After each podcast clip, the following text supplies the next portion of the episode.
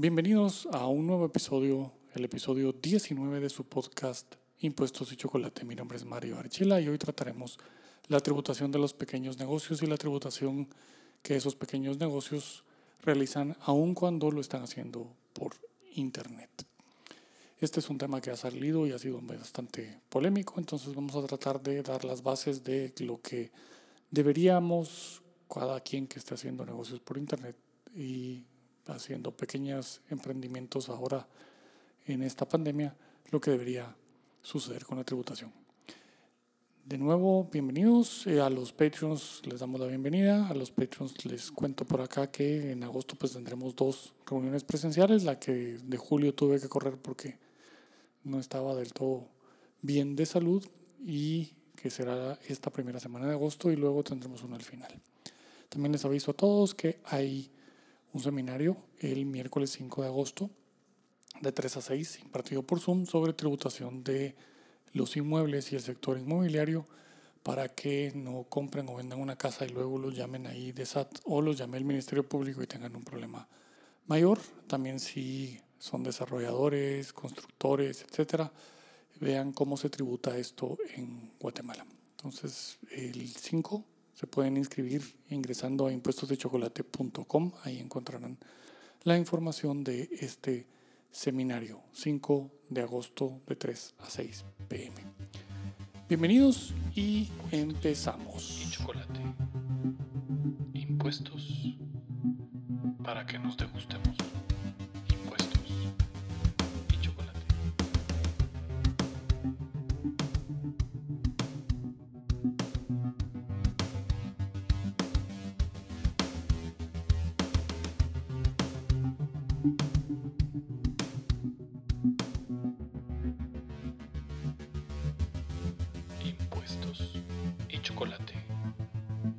Impuestos para que nos degustemos. Impuestos. Bien, el tema pues eh, salió por ahí de que la SAT iba a fiscalizar pequeños negocios y que, que estaban, o por lo menos eso se entendió, de que iba a fiscalizar negocios que estaban ocurriendo por internet y que entonces eh, estaban contratando un software y que estaban poniendo ahí un su contact center para ver que no se les estuviera yendo ninguna ninguna de las obligaciones de estas personas por las ventas en internet que estaban creciendo. Pues aquí hay que aclarar un montón de cosas, no me voy a centrar en el tipo de, de negocio que sucede en internet que nuestra ley no permite grabar, que es los servicios de streaming, por ejemplo. Eh, podemos seguir viendo televisión por un servicio de streaming que mientras no se cambie la ley, esto no está sujeto a tributación. Eh, y eso requiere pues reformas, reformas legales.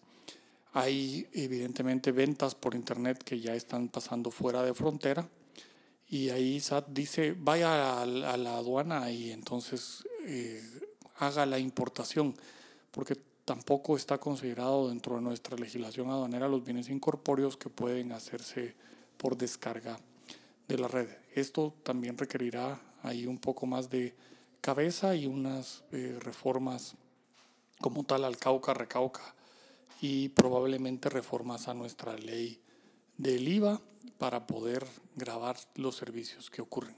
Lo que vamos a hablar sí es de los negocios que utilizan las plataformas de redes sociales para anunciar lo que están vendiendo, que pueden ser clases. Hay muchísimas eh, clases, cursos, conferencias y demás, como el mío, por ejemplo, que sucederá el 5 de agosto, eh, que utilizamos las redes sociales para su promoción. Luego, pues hay negocios que venden cosas, pasteles, comida, eh, pan, etcétera, y que se anuncian y utilizan sus redes sociales para venderlo. Luego, obviamente, hay gente que vende eh, cosas, que está vendiendo cosas que ya no usa, su, su closet. Por ahí hay una amiga que dijo que iba a vender o a regalar su ropa y entonces que le escribieran. Iba a empezar a poner disponible eso porque ya no lo usaba, pero que podía servirle a alguien. Estos son diferentes tipos de negocios. Tenemos que partir del hecho de que en Guatemala todos estamos obligados a contribuir al gasto público. No voy a entrar en este episodio a cuando la legitimación de gobierno para cobrarnos impuestos se pierde. Eh, y no sé ni siquiera si les interesaría el tema de, de cuándo el, el, gobierno pierde la legitimación de gobiernos impuestos y esos pudieran ser alguna serie de episodios. Por favor, mándenme sus comentarios a, redes arroba impuestos y chocolate.com o mándenme sus comentarios a Twitter arroba Mario Eagle, Mario E-A-G-L-E, -E, para que podamos eh, considerar si ese es un tema interesante. Pero bueno, el artículo 135 de la Constitución, dentro de los deberes que le pone al ciudadano, está la de contribuir al gasto público, al gasto gubernamental. Eso está sobre todos. El, los límites los encontramos en los artículos 239 y 243. Ahí hay límites por falta de capacidad de pago o capacidad contributiva, por sistemas eh, que no son justos equitativos, por confiscación de bienes. Eh, nuestro gobierno, nuestro legislativo, nuestro gobierno, porque tampoco ha presentado iniciativas y demás, están haciendo un horrendo trabajo con esto del, de los eh, ayudas, incentivos y recortes en pandemia. Eh, pues básicamente no hay nada. Simplemente nos endeudaron, por ahí salió el ministro de Finanzas diciendo que para el año entrante están previendo un eh, presupuesto de 96 mil millones. El comisionado este de salud para COVID está diciendo que el Ministerio de Salud necesitará durante el 2021 para seguir enfrentando la crisis del COVID, como si hubiera enfrentado ni roncha, ¿verdad? O sea, la verdad es que qué caro. Para seguir enfrentando la crisis del COVID, 15 mil millones.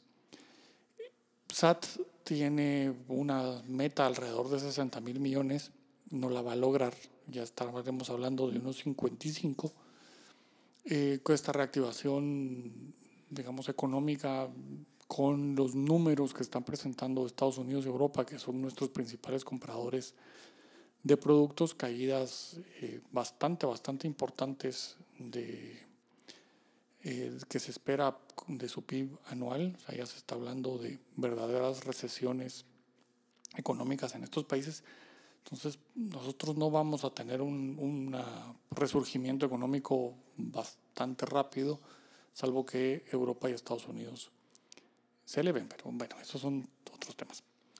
El, pues tenemos la obligación de contribuir al gasto público, esos son los límites, equidad, justicia, necesidades del Estado y que no sean eh, tributos confiscatorios y que no sean sistemas justos e inequitativos. Mal trabajo durante todo este tiempo porque nuestro sistema no es nada de eso.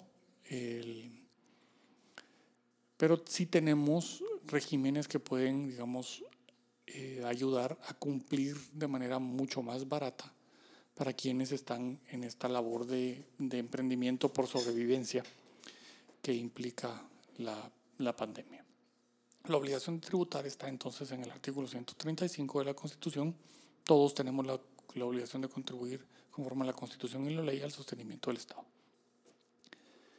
Y luego básicamente nuestro sistema se basa en dos impuestos, el impuesto a la renta y el IVA, los demás pues son periféricos, pero esto es la, columna vertebral de nuestro sistema impositivo. Así tenemos que el impuesto sobre la renta en el régimen de actividades lucrativas grava la obtención de rentas de las actividades lucrativas y también tiene un sistema de tributación para las rentas y ganancias de capital.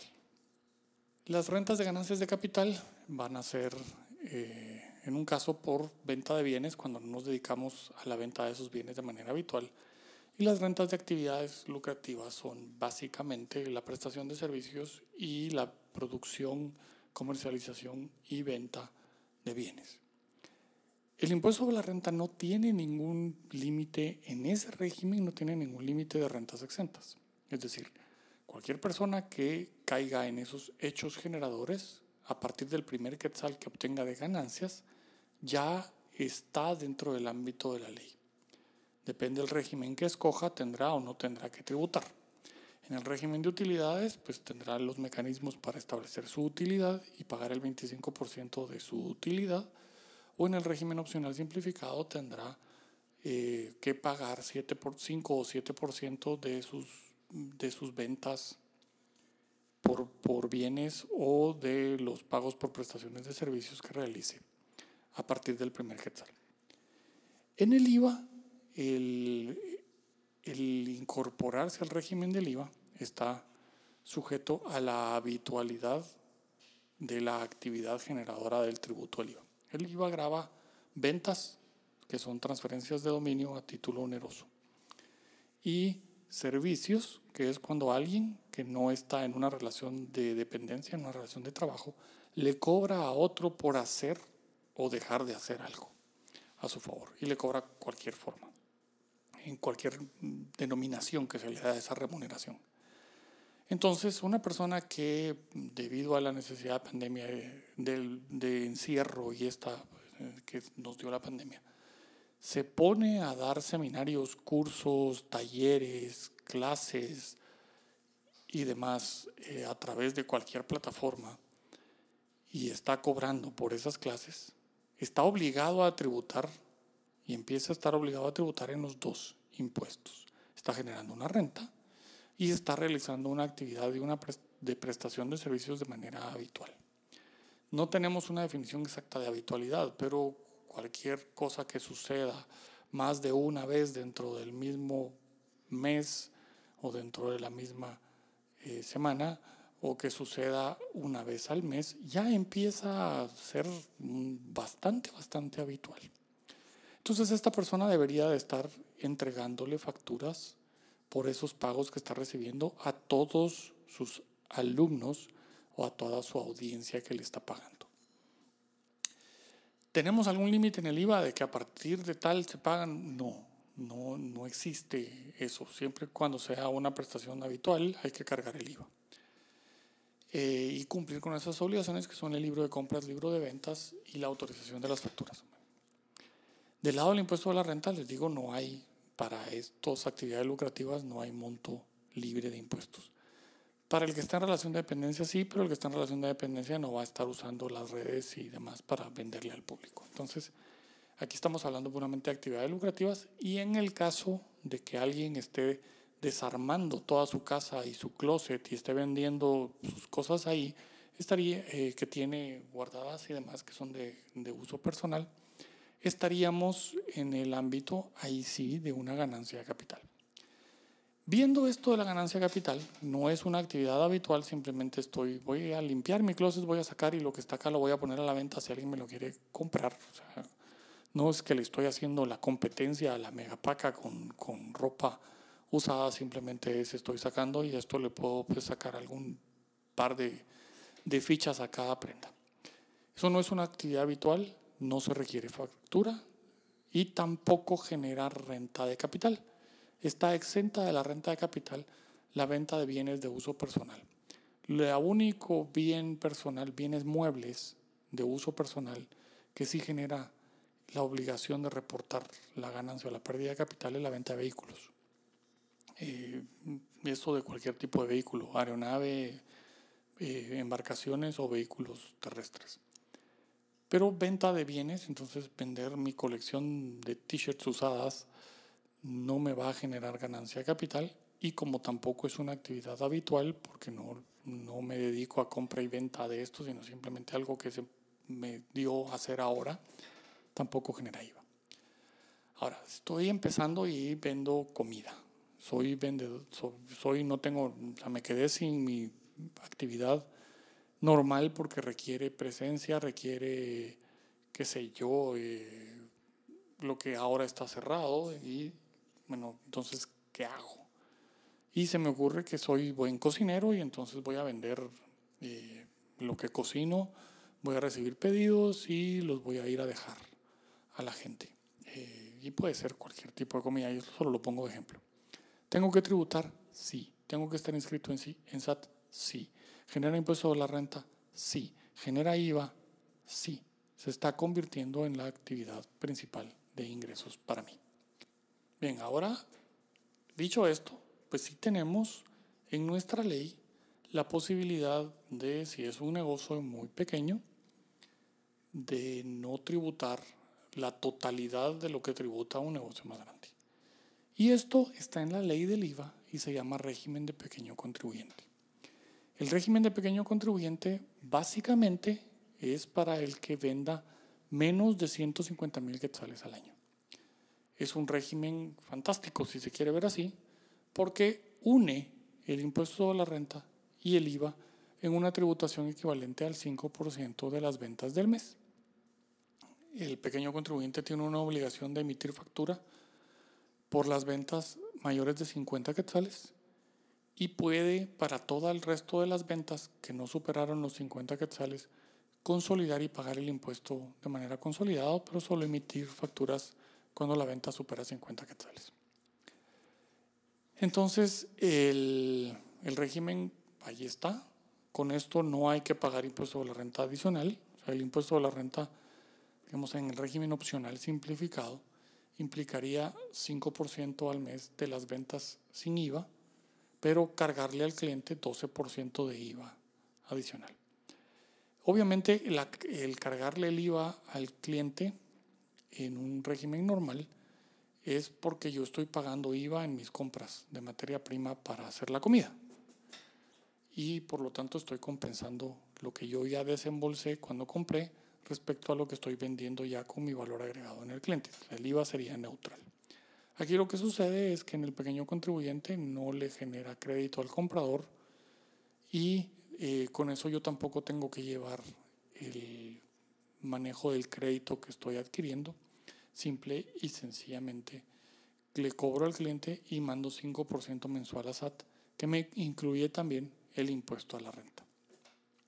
Con una ventaja, en el, en el 2019 se le hicieron unos agregados a la ley cuando se hizo y el tan sonado régimen de contribuyente agropecuario, se hizo un, eh, un agregado en el cual se incluye el régimen electrónico de pequeño contribuyente donde la tarifa baja al 4% y se crea una cuenta de banco y una autorización a SAT para que debite todos los meses, una vez que se presenta la, la declaración por sistemas electrónicos y todo, 4% de esas ventas y las debite de esa cuenta de manera automática. El, si ven, entonces 4% que incluye ambos impuestos es un régimen bastante, bastante barato. Probablemente el régimen más barato del mundo para pequeños negocios. Eh, no tenemos entonces una exención de que si uno produce X cantidad de dinero al año no paga impuestos, eh, lo cual sería bueno que como guatemaltecos lo planteáramos, que no solo los empleados en relación de dependencia tuvieran esos 48 mil quetzales libres, sino que todo aquel, toda persona individual que genere ingresos, no importa la fuente, tenga eh, montos libres de impuestos porque tiene cargas familiares, por ejemplo, que cubrir. entonces, pues eso sería una forma de hacer más simple la tributación en el país, sino con eso de que si esto es actividad lucrativa, si no y demás. Pero el régimen de pequeño contribuyente nos resuelve el tema. Eh, entonces, cualquiera que esté emprendiendo y tenga ahí sus seminarios por Zoom, sus, sus talleres, sus prestaciones de servicios eh, y demás, pues tiene una opción eh, abierta en el cual puede perfectamente eh, tributar. Si es pequeño contribuyente y está en el régimen electrónico, pues hasta emitir facturas de manera electrónica, le manda la factura por mensajito, le manda la factura por WhatsApp, le manda la factura por correo electrónico a su cliente y le deja el, el, el producto o le permite el acceso a la hora del seminario de la clase que está impartiendo y demás. Entonces, como vemos, pues si hay opciones para ser pequeño contribuyente, eh, no necesariamente necesito patente de comercio, o sea, no tengo que ir al registro mercantil, porque la prestación de servicios personales, digamos, eh, estoy dando un taller de danza, un taller de pintura, un taller de yoga, un taller educativo, eso no es empresarial, no es una actividad comercial en el sentido de nuestro código de comercio. Entonces no, no lo necesito. Del lado de estoy vendiendo comida, pues tienen que tener también en cuenta que la venta de comida requiere eh, registros sanitarios, licencias sanitarias, manejos eh, sanitarios y ahí lo que pudieran después tener algún tipo de, de, problema de estar vendiendo sin el cumplimiento de esas licencias y demás.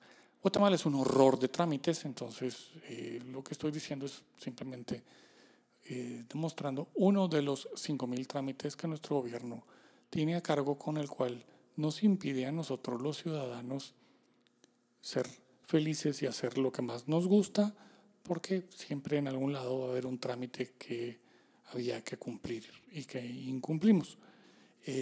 la tributación no es lo caro necesariamente, es la tramitología y tristemente sigue siendo dificilísimo eh, para algunas personas cumplir con toda la tramitología que hay, porque uno ni siquiera sabe que existe, ¿verdad? Pero eh, alimentos y demás puede ser peligroso.